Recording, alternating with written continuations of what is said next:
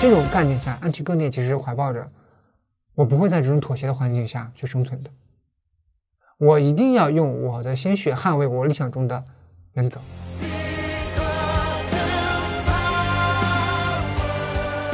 当这个王位、这个权力降临在他面前的时候，他只是轻轻地说了一声“是”，然后之后的事情，你说在他的掌控范围内还有多少呢？很难说。因为直接的挂钩，你会因为你所对应的历史人物的局限性，而把这个戏剧当中人物角色的给局限。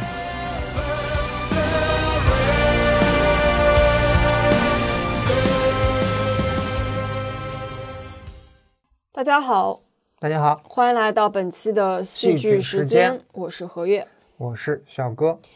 在上一次我们的节目当中聊了聊古希腊的悲剧啊，其实呃比较泛泛。实际上选了那部作品之后呢，小哥内心稍微有点后悔啊，因为选的这个厄勒克特拉呀，他的情感其实很丰富，但情节总体来讲比较简单。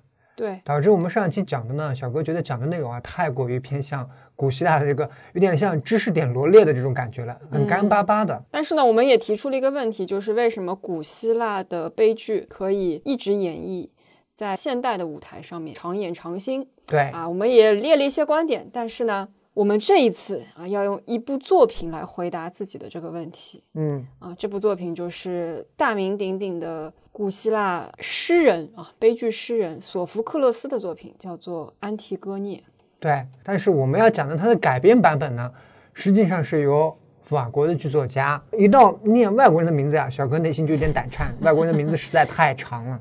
嗯，这个不长吧？这个人家就叫让阿努伊啊。对，这位法国剧作家在二十世纪改编的版本《安提戈涅》。对，一九四四年嗯上演的。嗯，虽然我们今天重点是给大家介绍让阿努伊的这个版本，但是它的底本其实能够使得它这个改变入肤色，也是因为底本本身的这个包容性非常强。所以我们就给大家先从这个古希腊索福克勒斯的版本开始讲起。对，安提戈涅这个故事呀，发生在一个城，这个城叫特拜城。对的，呃，小哥想给大家先讲一下这个安提戈涅的父亲。安提戈涅父亲就是大名鼎鼎的俄狄浦斯。嗯，恋母杀父娶母。对，当时这个神话传说是说什么呢？呃，这个神呀，给这个特拜城的国王拉伊厄斯降下了一个神誓，就是说什么呢？说他将来会死在自己的儿子的手中。啊，后来啊，这个国王啊果然生了一个儿子，这个儿子就是俄狄浦斯。那么他有这样的神谕的情况下，有这个非常可怕的预言在前的情况下，他就把儿子送出去。俄狄浦斯长大了之后呢，因为就是有人说他其实不是他父亲的亲生儿子，其实是养子。于是乎呢，俄狄浦斯呢就跑去向阿波罗，嗯，太阳神阿波罗求问。阿波罗没有回答他父母是谁，只是啊就把他将要遭受的命运给他说了。他遭受什么命运呢？就是弑父娶母。他一听到这个，他不敢回到他的实际上的养父母家了，因为他认为那是自己的生身父母嘛，对吧？于是呢，他就向特拜城走去。在走去的路程当中啊，他遇到了一个老年人和一个老年人啊，因为在路上的一个中耳口角，估计啊就像现代人这种路怒症啊，啊，当时又没有什么汽车了，只是因为争执杀死了这个老人。哎，其实啊，这个人就是他的生身父亲。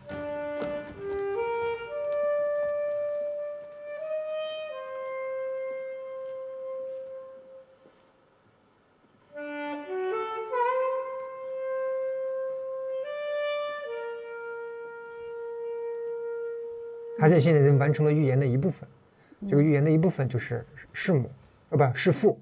后来呢，他到了呃特拜城呢，又制服了一个人面兽身的一个女妖。制服了这女妖之后呀，特拜人非常崇拜她。是那个很经典的谜题，就是什么动物它什么早晨有几条腿，中午有几条腿，晚上有几条腿。哎，啊，对，他回答出来是人，他因为回答出了这个问题之后，他受到了尊敬。我记得是这个版本。是那个，于是乎，特拜城的人呢就把王后嫁给了他。哎，这个王后其实就是他的母亲。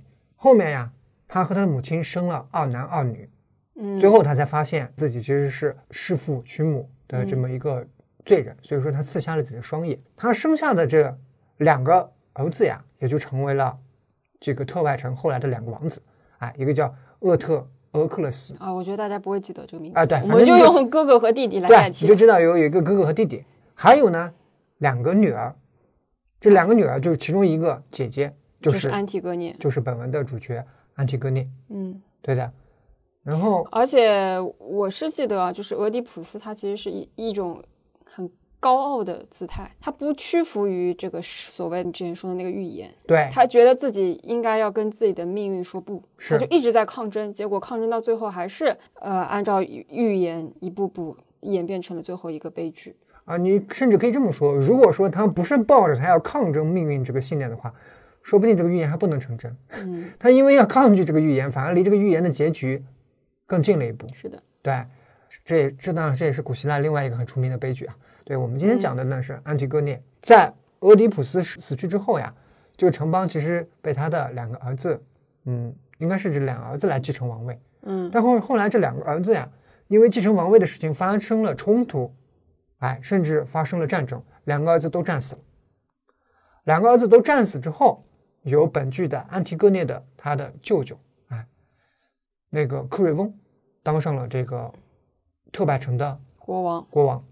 两个儿子由于争斗，两个儿子其实都死于了城外，特拜城外。这个时候呢，呃，其中呢，嗯、克瑞翁认为呢，弟弟背叛了城邦，哎，因为弟弟请了外邦人协助来打特拜城，来夺取这个城邦的这个权利，所以说他认为啊，这个弟弟是，呃，叛军，背叛了祖国，以叛国罪呢判处他的尸体啊，就只能在城外腐烂，不能够入城安葬。而对于这个哥哥呢，他反而呢，就是把他运回了城内，享受了非常高尚的这种安葬仪式呀。对啊，呃，这个曝尸荒野呢，在古希腊是一个很重的一个罪行。为什么呢？就是说，在古希腊的这种认知当中呀，人应该得到合理的安葬之后，会被这个类似于中国的这种啊人头马面啊，有一个啊不牛头马面，人头马面，牛头马面，对的。希腊有一个那里面神话是有一个就是冥河上面有一个摆渡神啊，嗯叫卡戎，这个灵魂呀会被卡戎摆渡过去进入冥界。如果说这个人不得到安葬的话，啊，他其实是没办法进入那个地下世界的。这种东西不光是他本人啊，就是希腊人还会认为，如果不这么做的话，神也会发怒。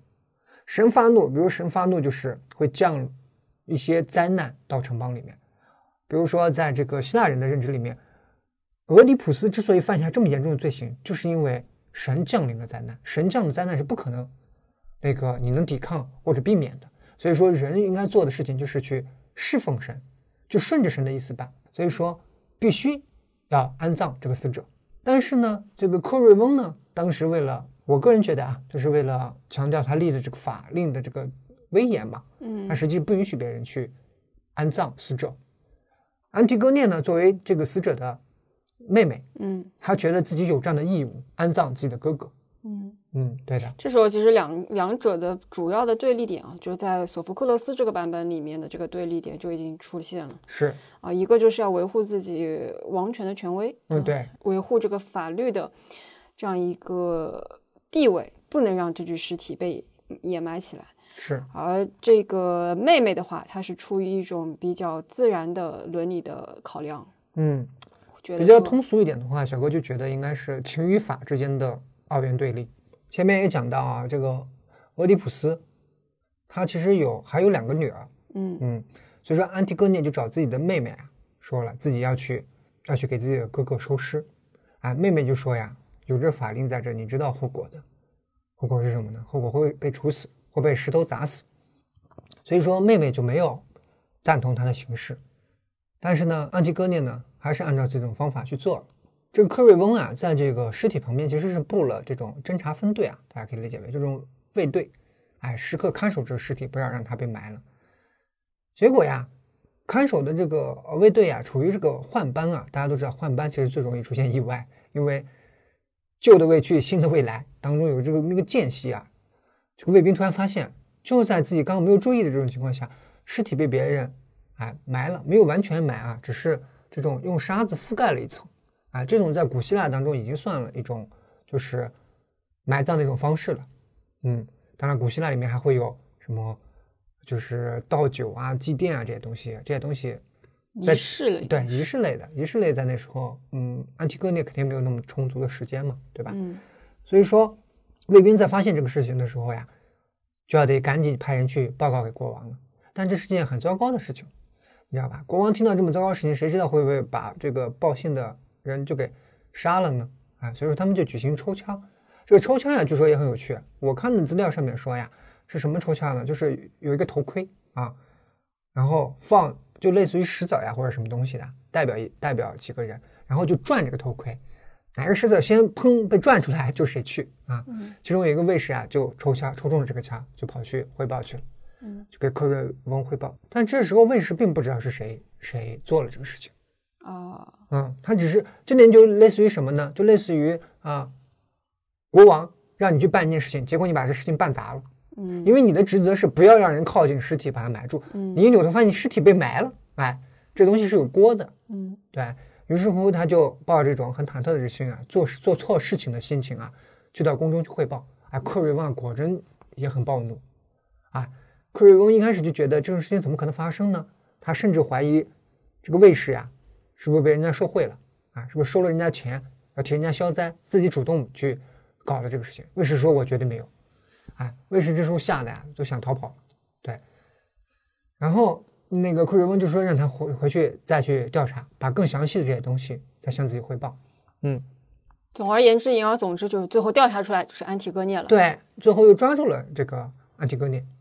抓住安提戈涅之后啊，克瑞翁就很愤怒，很愤怒的意思就是你明知道我颁布了这个法令，你还这么做，这不是自己找死吗？对吧？然后他其实呢，这个时候呢，他就是想处死他。然后处死安提戈涅。对，这个法令上说的呀，是要用石头砸死。对，但是古希腊里面啊，这种人是不能够杀有血缘关系的这个这个亲人的。哦，哦具体就体现在我们上期讲的节目啊，这个厄勒克特拉，他对对对，哥哥把自己的母亲杀死之后就分了。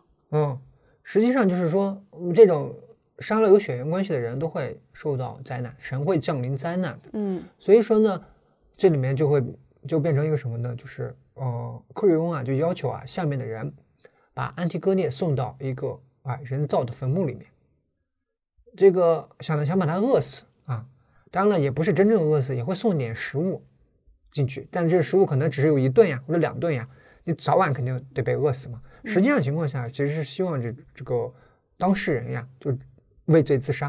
啊，这样的话神也不会降临的，神也不会把惩罚降在自己的头上，因为他自杀的嘛。看我也给他食物了，他不是饿死的。啊，其实是这么一种方式。嗯。在这个时候呢，这个安提戈涅的未婚夫，哎，也就是这个克克瑞翁的儿子海蒙呀，其实就过来替安提戈涅求情，就就告诉自己父亲啊，父亲啊，你这个命令啊是你下的没有错，但是你现在听听王宫外面的群众呀，他们都在议论纷议论纷纷的，都觉得你这个法令啊实在是有点不近人情啊。其实海蒙在这个时候啊，就希望自己的父亲能够嗯，改变心意。毕竟法令这种情况下的话，就是也是有可以商榷的余地的。毕竟他父亲是这个城邦的主人，对的，如果他独裁一点，那他可以说了算，然后就王子不与庶民同罪，把自己的这个亲侄女、亲侄女就给放走了。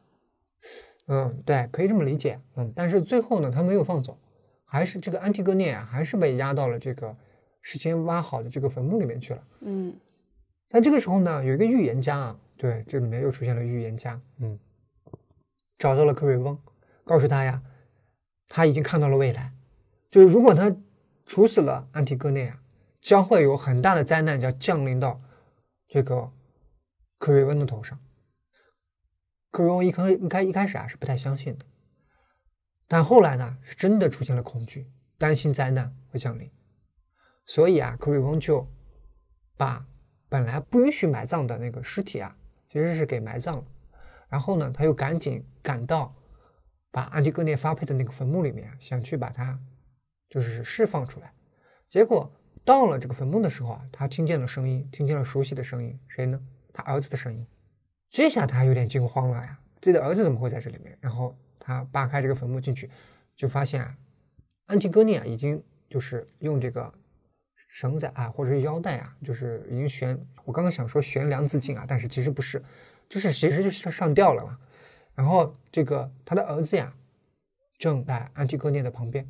这个时候呀，他的儿子就抽出了剑。很明显，在这个时候啊，海蒙是想把自己父亲给杀了。嗯，他一拔剑的时候，克瑞翁本能的就躲了一下。你可以理解为这种情势，一个人本能的躲，肯定是感受到某种杀气嘛。嗯，但是后来呢，这把剑最终还是插进了自己。自己杀人犯法，我自杀算了啊。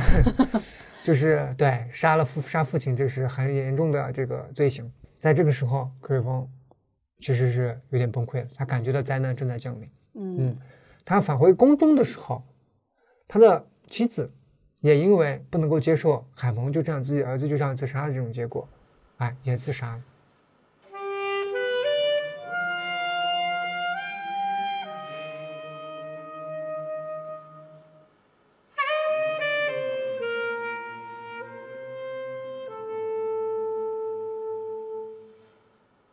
这是最后的一个结局。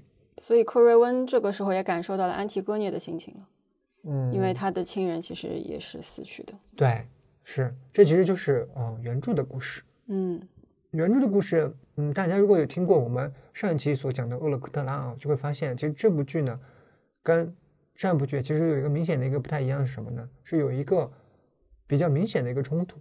这个冲突并不是说像那个上一期那个《厄勒克特拉》那样，这是一个来回复仇的一个故事，这个不是。这个是因为双方相信某一个客观真理啊，或者有一个客观事实，双方相信某个客观事实不可违背，违背必须受到惩罚的这种情况下而产生的产生的冲突。安提戈涅相信，如果不埋葬自己的兄弟的话，他其实违背了自己应尽的义务，以及违违背了神的谕旨。那么他就认为这个原则是不可被侵犯的，什么原则都应该向这个原原则后退。那么。克瑞翁就认为呢，自己下达这个法令呢是不可侵犯的。谁如果真正违反这个法令，就必须要受到这个法令所规定的惩罚。这其实是一个明显的双方对于相信什么或者确认某个原则的这种情况下而产生的一个冲突。嗯嗯，以及安提戈涅，我觉得他主要的贡献还是一个二元对立，就是我们之前提到的。他提供了一个范式，哎，对，就把这两个人他们所持的观点给简单对立了起来。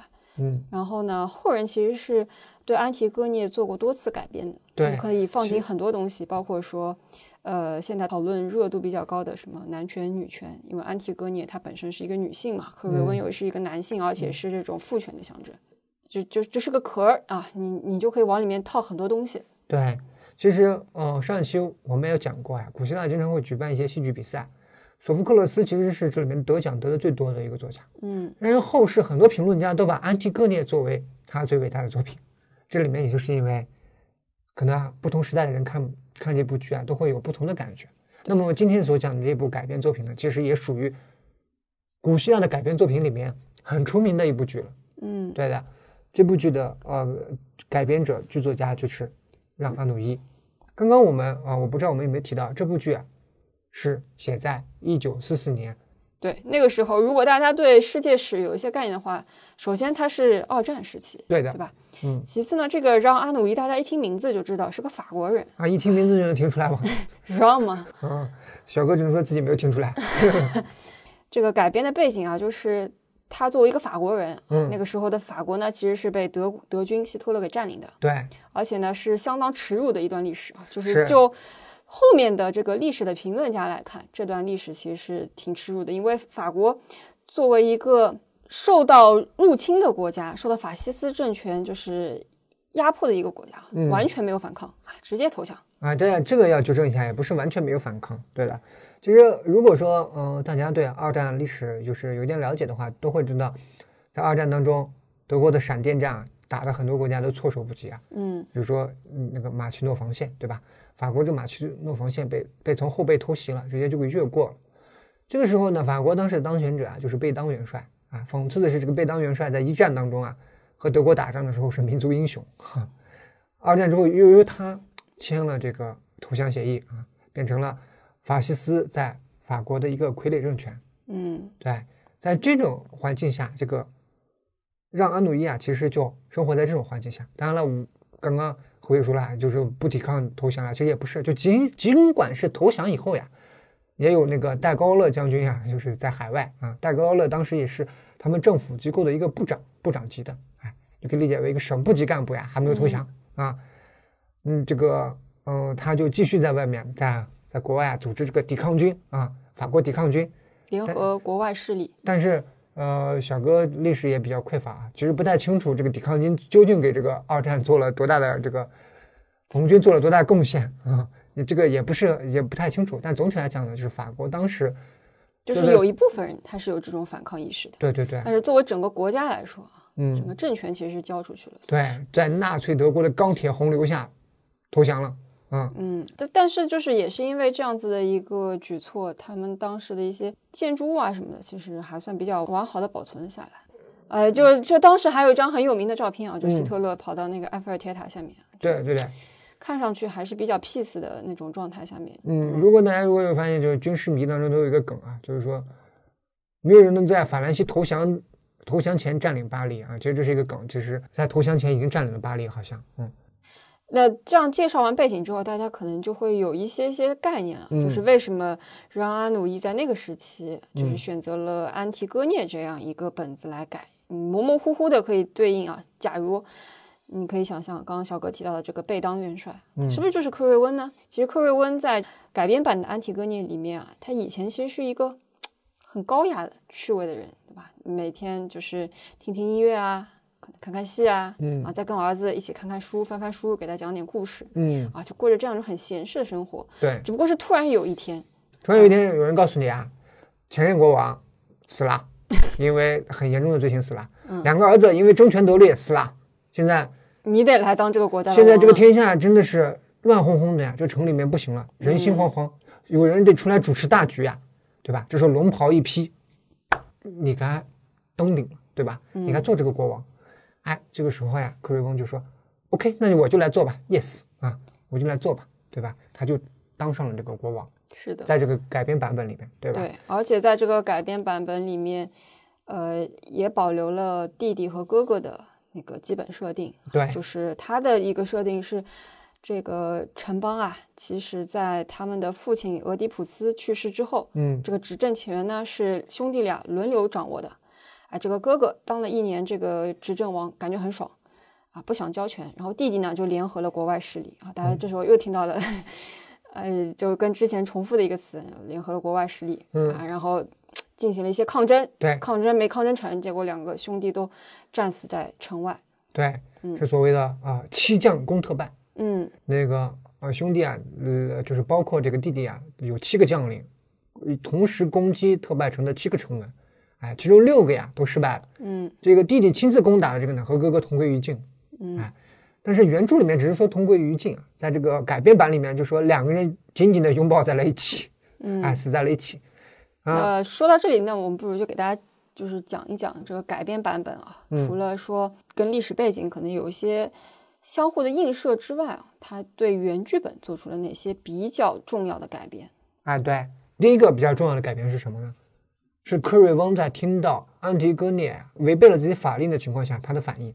在原著里面的反应是呀，违背了自己的法令，当然要处死了，这是毫无疑问的。嗯，但是在改编版里面版里面啊，科瑞翁呀，屏退了手下报信的卫兵，嗯，屏退了自己的跟班，然后悄悄的告诉安提戈涅，你就悄悄的走吧，这事情我会把卫兵给抹掉的。嗯，没有人知道你干了这个事情，你就回去生活吧，也不要再做这样的傻事了。对，这是第一个最重要的一个，就是克瑞翁如何看待安提戈涅违背自己法令的事情。就第一反应其实是放他一条生路，对啊，告诉他你是有一条幸福的康庄大道的，这条康庄大道就是跟我的儿子一起结婚，因为他们那个时候已经订婚了。对，然后在原著里面其实是直接要处死，在这地方克瑞翁的形象变得不一样，甚至可以说他变得丰富了。为什么呢？因为在原著里面，克瑞翁之所以想去救下安提戈涅，是因为恐惧于神将要降惩罚于城邦，降惩罚于自己。嗯，在这里面的时候，你可以理解为克瑞翁单纯的是出于长辈对晚辈的爱护，而想保掉他。因为保掉他是有代价的，就是要磨掉那几个知情的卫士。你也是杀了人的，嗯，你也是要做相关的，嗯，怎么说呢？也不是光彩的事情。对你的手要沾上血。对，嗯，所以说他还是要。保护安提戈涅，嗯，但是呢，安提戈涅呢并不接受这样的保护，因为他觉得呢，他做了这个事情是他按照自己本心去做的，他做了这事情就在内心里面做好了接受相应这个惩罚或是得到特定结果的这种心理准备。嗯对，在这个时候呢，哎，改编版本又丰富了一下内容，为什么呢？这个时候呀，克瑞翁就想要说服安提戈涅能够按照自己的想法悄悄的走掉，他就告诉他呀，你以为你保护的哥哥，或者你希望把他灵魂送到下界的这个哥哥是好人吗？不是，他们甚至在你父亲生前的时候，由于眼睛已经瞎了，他其实已经没法为这个城邦处理政务的情况下，他们俩都想把这父亲杀，把你的父亲杀掉，以自己代之。你的那个另外一个小哥哥更过分啊，联系城邦外的人来打城邦里的人来夺权。你觉得这样的人值得可惜吗？值得可怜吗？值得你为他去死吗？嗯对吧？那么，而且他还表明了自己的这个立场。你以为你去埋的是哪一个哥哥呢？实际上，他们当时死的时候死在一起是紧紧抱着的，你根本不分不清谁是谁。克瑞翁只是选择一个比较一具比较完整的一个尸体，给安葬回城了而已。另外一个尸体让他曝尸于荒野。这两个人你都不清楚是哪一个人究竟被曝尸于荒野。嗯，所以这个故事其实是当中非常重要的一个改变，对它消解了某种安提戈涅的崇高性。对如果说他一开始是为了证明啊，我是一个高尚的人，或者用克瑞温一直对他说的一件事情说，你们俄狄浦斯家族就是那么的高傲，嗯，你们觉得自己就是与命运抗争的这样一个存在是啊。现在我告诉你，你抗争的是什么玩意儿？对你维护的并不是一个好人，就是你自己做这事情，并不是你心中想的那么光芒万丈的一个神圣的事情。那个沙土里面，清新沙土埋葬着的，或者是在荒郊野外上散发着恶臭的气息的那个，不是一个很肮脏的人。他甚至想杀你的父亲，对吧？所以说，他其实消解了他内心对于哥哥的这种情感。嗯，嗯，那么其实安提戈涅在这个时候是产生了一丝的动摇的，对，他马上就要接受这个克瑞温给他安排的所谓的幸福之路是，啊，就是跟自己的这个未婚夫啊结婚。但是后来他回过味儿来了，你告诉了我这样这样的事实之后，我还怎么可能幸福的生活下去呢？对他其实一开始还没有想到说自己是接下来是要怎样生活的。嗯，当客人跟他说出说“幸福”两个字的时候，安提戈尼一下子像被点燃了一样。他说：“幸福？难道我就要这个野兽撕咬猎物，然后牙齿之间残留的这个食物的这么一丁点儿幸福吗？”他用这种比喻来比喻我们生活当中经常说到的小确幸。嗯对的，我们生活当中经常会觉得，哎呀，今天好像过得很开心啊之类的事情，在安提戈涅看来不值一提。我完全不需要这样的幸福。嗯，那完全是一个残酷世界下留下来一点点小小的带着甜味的一点点的汁水。他明确的喊出了一句口号，叫是“我如果要，我就要一切”。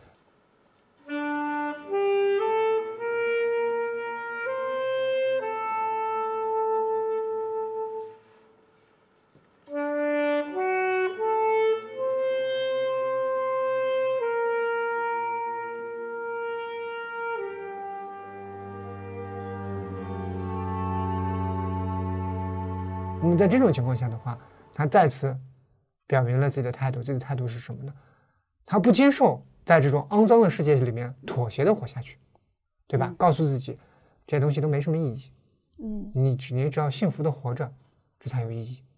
好多这些事情我不提，你不提，大家根本不知道有发生这样的事情，很多事情都湮灭了，也不会有人真的在乎谁是谁，谁在祭坛上享受着后世的无限的祭拜，谁又在荒野当中被风吹散了骨肉，不会有人记得。嗯小哥觉得最绝的一点就是，克瑞翁说他他根本不不去分辨这两个人谁是谁，他只是抱了一个相对完整的尸体抱了回来。你知道你在为什么信念而牺牲吗？你知道你又在为什么信念而跪拜吗？就变得很模糊了。嗯这种情况下，尤其是联系在当时的历史事实啊，当时法国的统治者是纳粹政权下面的傀儡政权维希政权。这个小哥没有翻很多的资料，但是小哥觉得直觉就告诉我，克瑞翁就是被当元帅这样一个非常明确的一个指涉。嗯有人在联合着其他的军队攻打着城市。那么这个又是谁呢？这个显然是英美法嘛，对吧？嗯也是当时的二战后面的胜利的这个国家联盟。嗯对的。而这种非常奇妙的这种映射，或者说穿越千年的这种映射，你会感觉到它内涵突然间变得丰富了。安提戈涅在某种情况下，我认为啊，这是一种抵抗军的一种理想，就是你不要告诉我，在这个傀儡政权下，我依然可以吃，我依然可以喝，而不用真正在不抵抗、不投降的情况下，我要和对手血拼啊！我得用我的，你比如说，在中国当年很落后的这种战场上，对吧？你要对付钢铁洪流，你只能靠人肉炸弹，对吧？人捆着手榴弹冲到坦克的底下，或者说其他装甲的底下把它引爆，就得靠鲜血。那么在这种概念下，安提戈涅其实怀抱着我不会在这种妥协的环境下去生存的，我一定要用我的鲜血捍卫我理想中的原则。嗯，嗯，当他表现出这样一个很坚决的态度的时候，其实克瑞温是非常生气的，对，他把他推倒在了地上，意思嗯就是你要死的话你就去死吧。那事实上，改编版的作品的结局也是跟原著比嗯较接近的，对，因为安提戈涅最后还是自杀在了他被流放的那个山洞里面。没错。这里面啊，就是呃，后面还有一个情节，其实跟原著也很像，就是海蒙，嗯，克瑞翁的儿子，其实后面有来求情的，嗯对吧？但是在改编版的里面进行了进一步的丰富。改编版里面海海蒙对对父亲说呀：“你在没有当上国王之前呀，其实你一直是我内心的一种心理支柱，也教会了我很多东西，嗯，对吧？和他一起陪伴的也时光。那什么时候你变成了现在这个样子呢？嗯，嗯，这样一场对话其实是更加饱满了克瑞温这样一个形象，对，因为大家都可以明显的从他们的对谈当中感知到他的一种悲剧性。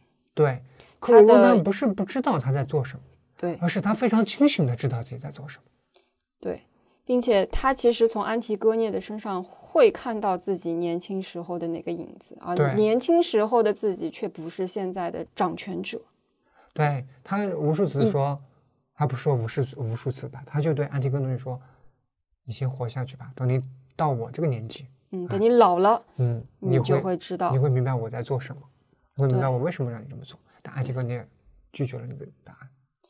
以及他呃，以及这个克瑞温其实一直在强调的一件事情，还有是他说，其实安提戈涅就是愿意死的，嗯，不是我让他死，而是他要死。对，他对他的儿子是这样说的：“他说，现在已经没有任何的东西可以阻挡在安提戈涅通向死亡的路上了。他决定不要活下来。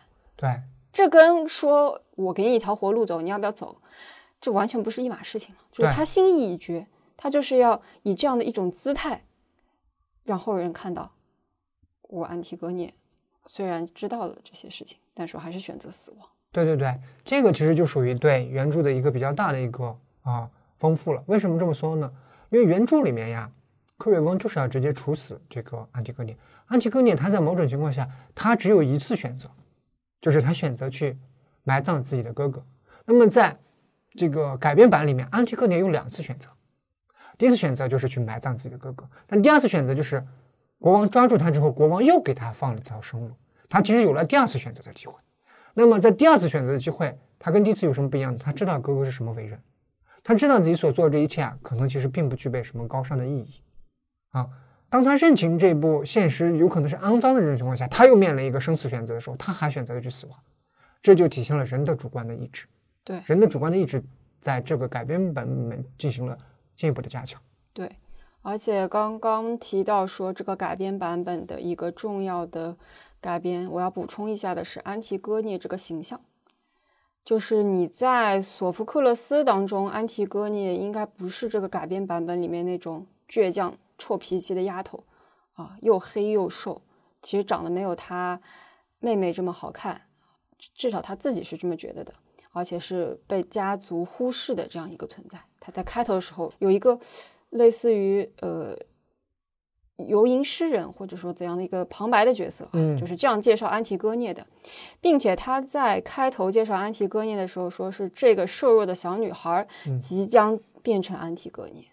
对他一开始是把安提戈涅和这个女孩分开来的，嗯而到整个故事的结尾，旁白的人再次出现说，现在她就是安提戈涅了，他今晚终于成为了安提戈涅。对，安提戈就是说涅在这种强调里面，其实有一种符号化的意思。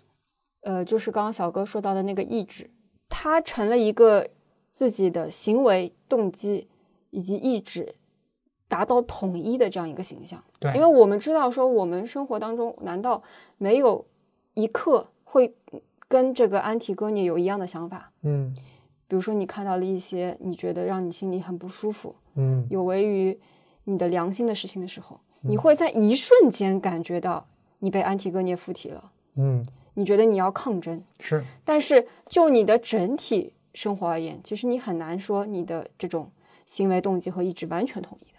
对，而安提戈涅为什么觉得他是一个理想化身，就是因为他在那一那一晚的抉择，决定去死，嗯，让他变成了一个完整的人，对一，个完整的形象。是，呃，小哥对于这个改编版本这个克瑞翁和安提戈涅这段对话，真的是印象太深刻了。为什么呢？安提戈涅开口讲话的时候，你会说：“天哪，他说的对。”然后克瑞翁一开门说：“我靠，他说的也对呀、就是有一种你觉得谁都说的对这种情况，实际上也是如此。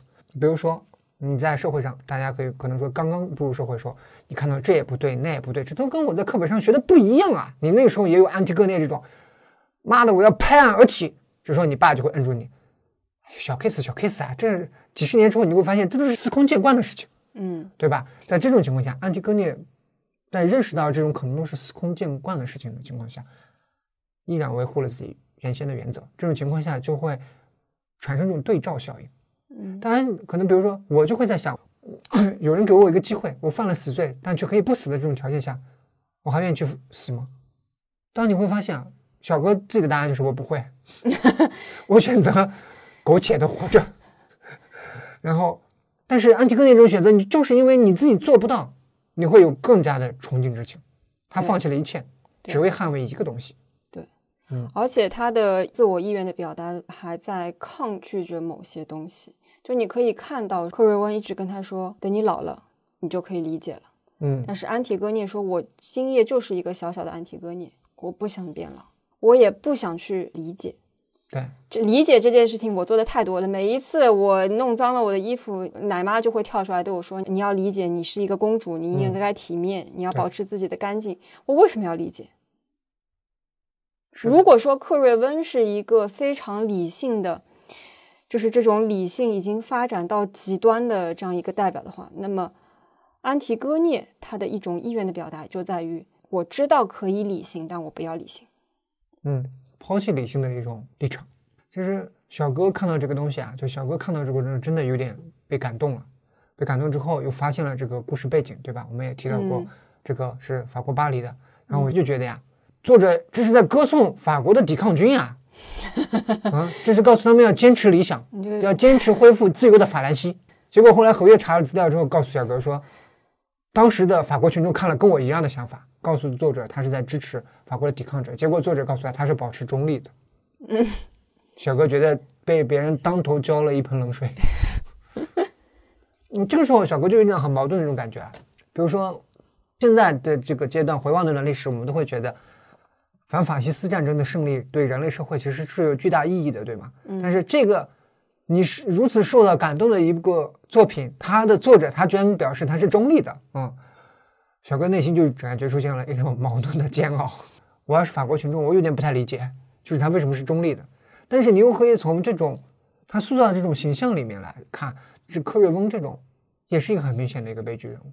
嗯，嗯，尤其是在看剧的时候，虽然你事后回过味儿来，这个安提戈涅的这种理想的光芒会更加的让你觉得崇高，但是你在嗯观看整个剧作的时候，呃，就我个人而言，是克瑞温这个形象更加的打动我，没错，因为它好像离我们的生活会更近一些。嗯，就有时候你会像安提戈涅一样拼命的反抗，但是生活的一切，你的一切经历又似乎在向你说：“你看，克瑞温是对的。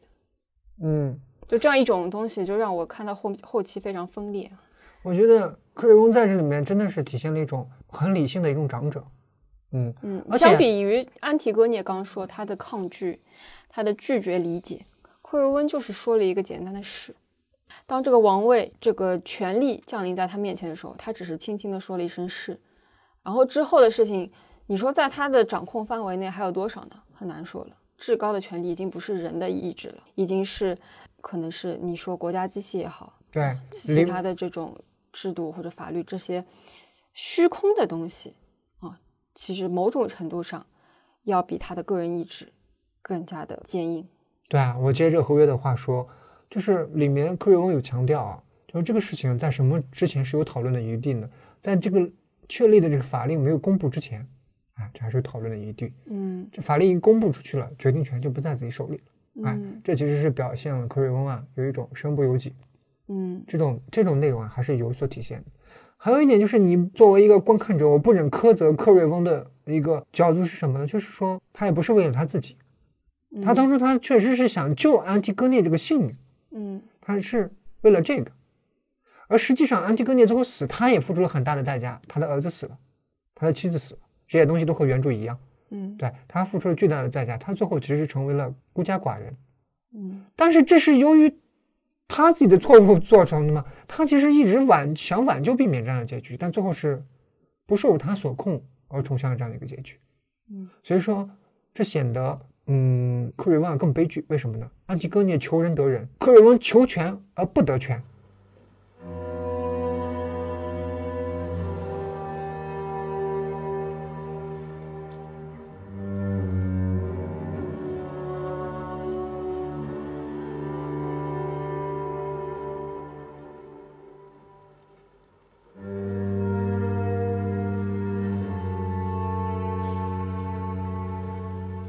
这种感觉跟人类啊，或者跟每个人都很像，就是每个人都非常理性的算计着生活，但最后发现生活远不如自己的算计，嗯，使这个内涵变得非常的丰富。因为每个人都发挥了自己的主动性，但最后结局却是一个挺大的一个悲剧。就正如这里面的吟游诗人啊，吟游诗人在原著里面其实是勾兑队长。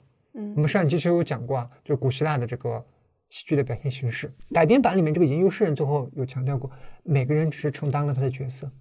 嗯，在这个时候，你会觉得，嗯，这可能是演员在戏剧里面承担角色，但也有可能是每一个个体，他作为人类社会成员的一员，在社会当中所承担的一种角色。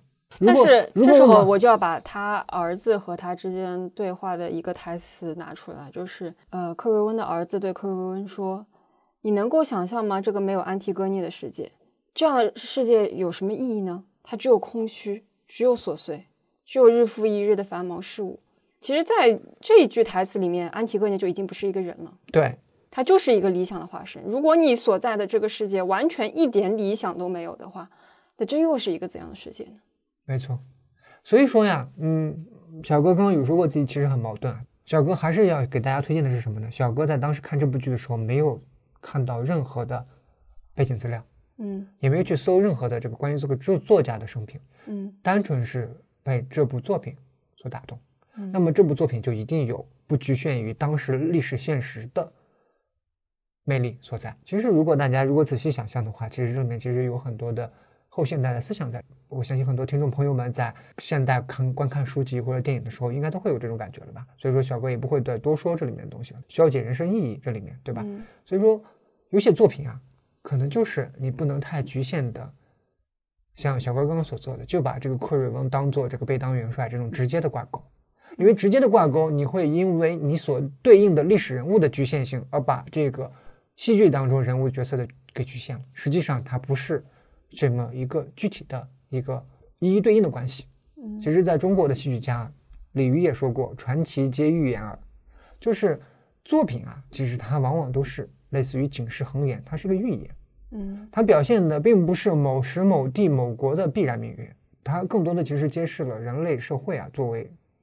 这么一个生物作为一个系统，它里面存在的必然的某些困境，嗯，它因什么而存在，它又因什么而毁灭，这个都是嗯挺值得探讨，但是又很难有找到一个具体载体。对，那么改编版本就把这么一个很古老的一个故事，变成了这我们刚刚所说的这种哲思、这种迷思的一个具体的形象载体。而且刚刚虽然讲过很多这部剧里面的台词啊，但是我还是依然的记得安提戈涅其实在改编的剧里面，我不知道在原著里面有没有他写过一封遗书的啊，是写给他亲爱的未婚夫的。他在遗书里面原著里面好像没有遗书，没有是吧？就是他在赴死之前啊，让一个啊，对我们没有介绍一个很滑稽的存在，就那个侍卫，对吧？那个侍卫是那个侍卫简直就讽刺了所有国家机器的末端的人物。也不算国家机器末端的吧，就是讽刺了不关心集体生活，只关心自己嗯，一亩三分地的这么一个人物。对。但也是因为他啊，安提戈涅留下了自己的遗书对，啊。这个遗书里面有一句话就是：如果我小安提戈涅不在这个世界上，这个世界会更加的理所应当啊，大家会更加的心安理得啊。所以，在我看来，给我感触最大的还是安提戈涅这个形象，他就仿佛是悬在我们良心上的一把剑，因为我们太多的时候都沉浸在像克瑞温这样的一种逻辑自洽里面了。你当然可以说你是被某些客观事实推动着在往前走，嗯，但是你在这样表达的同时，其实你也在放走自己的一种主动权。而安提戈涅会告诉你，你别老是自洽了，好吧？能不能不要老是这么理智啊？偶尔也学会不去理解一些东西。这个吧，就平时我觉得可以这么说，但是你告诉我你有选择权，你这个选选择权的另外一端是死亡，那么就当于对于小哥来说，就等于没给我另外一个选择权嘛。但是很重要的，其实还是某些时刻确实要冲破自己刚刚所说的逻辑自洽。嗯很多时候逻辑自洽呀，说好听点叫逻辑自洽，说难听点就叫自欺欺人。是的，对，他会不断的拷问你的灵魂，你有现在手上的这些幸福就好了吗？嗯，你的幸福是不是也是他说的那个野兽撕碎了尸体的这个残渣？是不是还有一些更重要的事情等待着我们去面对？所以说就是在观看完毕之后，真的是有很震撼，很震撼的。除了这个情节之外啊，小哥还必须强调一下，语言真的太重要了。虽然对，虽然小哥不懂法语哈，但是整个里面这个气势、表达的内在的含义，以及整个所表现的这种风格，很诗意。上一期也讲过呀，在古希腊戏剧里面，悲剧其实是悲剧诗人，嗯他非常强调的其实就是这种语言的诗意。而这个改编版本的话，语言的诗意真的是可以说是天衣无缝有可能是翻译翻译的好。啊，有可能对。就总体来讲，内涵、内容、形式啊都非常的到位，真的非常推荐大家去看一看。是的，其实我们对于这个安提戈涅和呃克瑞温的形象分析，也只是我们的一些观点，对的，肯定是还包含着更加丰富的意义的。对，嗯，这个大家可以呃在看完之后，如果有兴趣的话，哎，可以自己自行查阅相关的嗯资料。对的，嗯那回到我们最开始那个问题，就是为什么古希腊戏剧会经久不衰？哎呦，我刚刚在想，回到最初的问题，最今天最初的问题是什么呢？原来是古希腊的戏剧为什么这么经久不衰？呃，人们总有一些难言之隐吧。也许比起呃直接去表达某些思想或者描写某些现实来讲的话，可能寓言的形式，古希腊往往就充当了这个寓言的壳，而寓言的内容将由后续或者现代或者更未来嗯的创作者们去填满它。